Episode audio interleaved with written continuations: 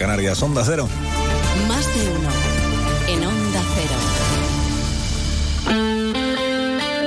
Más de uno, Jerez. Juan Ignacio López. Hola, muy buenos días. Es unas 75.000 personas viven en zonas inundables de la provincia según el plan de restauración fluvial elaborado por la Diputación Provincial. El documento ha sido presentado en un seminario sobre restauración de ríos en tramos urbanos eh, que ha tenido lugar en Jerez. Cabe recordar las inundaciones de 2007 y 2008 a causa de la crecida del Guadalete a su paso por la zona rural como la Ina, la Greduela o las Pachecas, tras lo que se acometió una limpieza del cauce a su paso por Jerez. Unas 13.000 personas y cerca de 7.000 viviendas en la provincia son destinadas a estas acciones. Enseguida les damos más detalles en este jueves 2 de noviembre, Día de los Difuntos. A esta hora, cielo nuboso sobre Jerez y 19 grados de temperatura y otros asuntos que ya les avanzamos en titulares.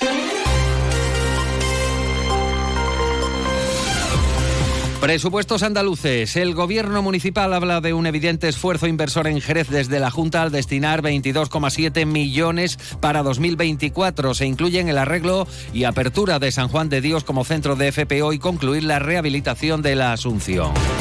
Mientras la alcaldesa Pelayo destaca la partida de estos eh, presupuestos, el PSOE dice que si son los presupuestos andaluces históricos, deben contemplar todas las partidas para la provincia olvidadas, dicen, durante estos cinco años.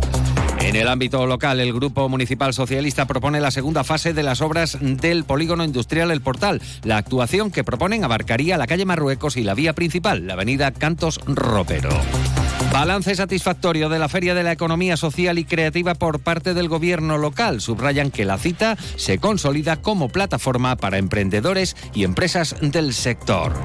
Y el ayuntamiento anuncia su respaldo a la iniciativa de nombrar hijo adoptivo de Jerez a Antonio Gómez Moreno, fundador de Madre Coraje en 1991, organización con origen y sede en Jerez, pero que tiene oficinas por, todo, uh, por toda España. Antes de entrar en materia, conocemos qué tiempo nos aguarda para esta jornada de 2 de noviembre. Luce Shopping, el mayor centro outlet de la provincia de Cádiz, patrocina este espacio. Agencia Estatal de Meteorología, Marta Alarcón, buenos días. Muy buenos días. En la provincia de Cádiz eh, tendremos cielo nuboso de tipo bajo, aumentando a cubierto con precipitaciones generalizadas. Las temperaturas máximas se mantendrán sin cambios con valores de 23 grados en Arcos de la Frontera y Jerez de la Frontera, 22 en Cádiz, Algeciras y Rota. Y el viento será de componente oeste, aumentando fuerte en el litoral. Es una información de la Agencia Estatal de Meteorología.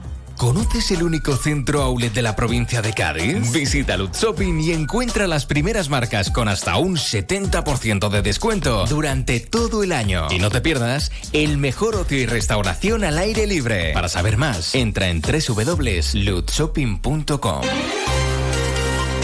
Información de servicio antes que nada, el dispositivo municipal para el Día de los Difuntos está vigente hasta mañana jueves. La policía local, el servicio de movilidad y los vigilantes municipales regulan con un plan especial la fluidez del tráfico en la entrada y salida al cementerio para evitar retenciones de tráfico. Para facilitar los accesos, el servicio municipal de autobuses ha establecido un servicio especial con salidas desde las Angustias, además de la línea 7 que llega habitualmente al cementerio. La línea especial presta servicio desde las 10 de la mañana, desde las Angustias, como decimos, y su última salida desde el cementerio está fijada a las 8 menos 20 de la tarde. Además, el dispositivo cuenta este año con más contenedores de residuos en el Camposanto y una nueva distribución en el interior. Se han instalado 180 nuevas papeleras, 60 nuevos bancos. En cuanto a las escaleras que el ayuntamiento cede para los visitantes para facilitar la limpieza y reposición de flores de los nichos en altura, estas se podrán recoger y depositar en el patio central con una zona acotada para tal fin. Jaime Espinar, teniente de alcaldesa de Servicios Públicos. Hay un nuevo dispositivo de movilidad para autobuses que circulan hasta aquí, hasta el cementerio, que se ha reforzado ese servicio y también para las personas que tienen problemas de movilidad también se han puesto en marcha una serie de vehículos con los que las personas que se desplazan aquí y tengan problemas de movilidad también podrán desplazarse sin ningún problema eh, por nuestro cementerio. Por lo tanto, recalcar que estamos trabajando para mantener nuestro cementerio en las mejores condiciones y en esta época tan señalada, evidentemente, nuestro recuerdo a los jerezanos que ya no están con nosotros pero que han hecho mucho por nuestra ciudad. Sevilla. 8 de la mañana y 24 minutos, se lo contamos en portada. La provincia de Cádiz cuenta con 128 cursos de agua y 167 kilómetros de cauces urbanos,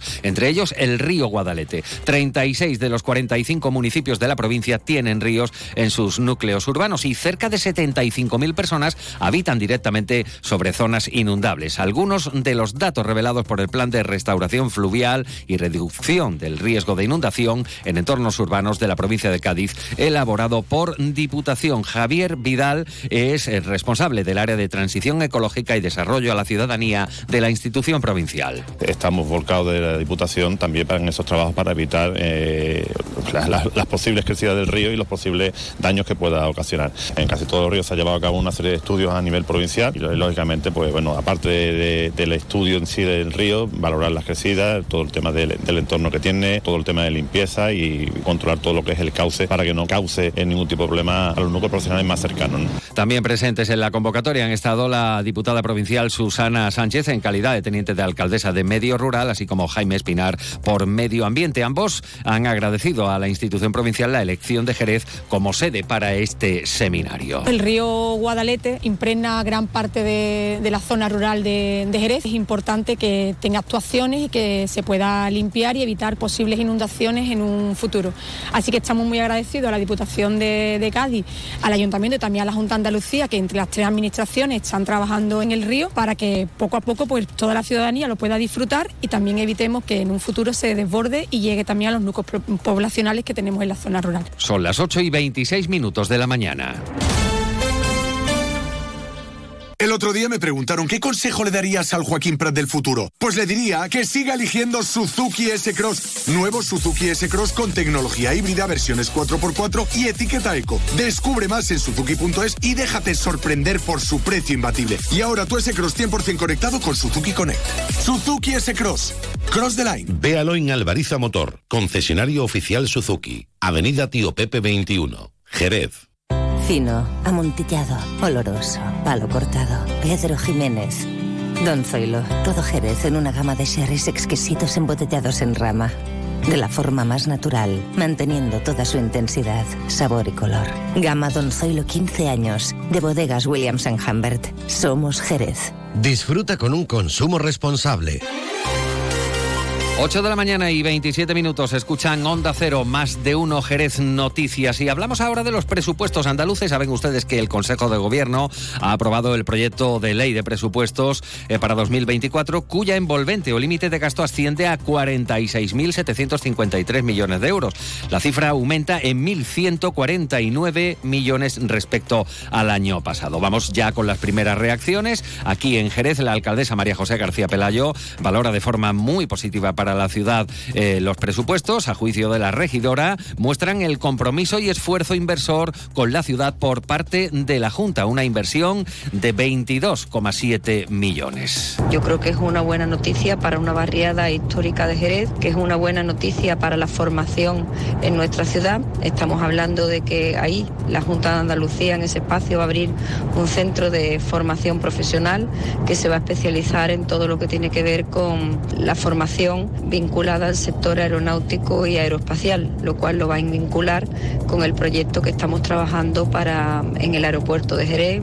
Vamos con más valoraciones, en este caso desde el PSOE provincial, que piden que sean unas cuantías que se ejecuten y no solo se pinten, porque dicen de lo contrario, entienden que se prorrogaría la situación de falta de compromiso del gobierno andaluz con la provincia de Cádiz. Lo dice Juan Carlos Ruiz Boix, secretario provincial del PSOE.